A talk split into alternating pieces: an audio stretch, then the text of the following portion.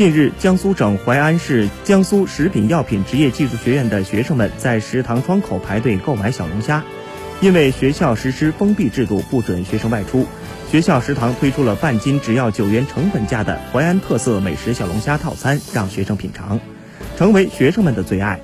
据了解，学校食堂每天中午供应八十份，晚上供应四十份，有蒜泥和十三香两种口味。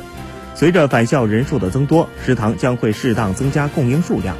有位同学说自己是广西人，在家乡很少吃到小龙虾，没想到学校食堂竟然做了小龙虾，味道好吃，价格还便宜。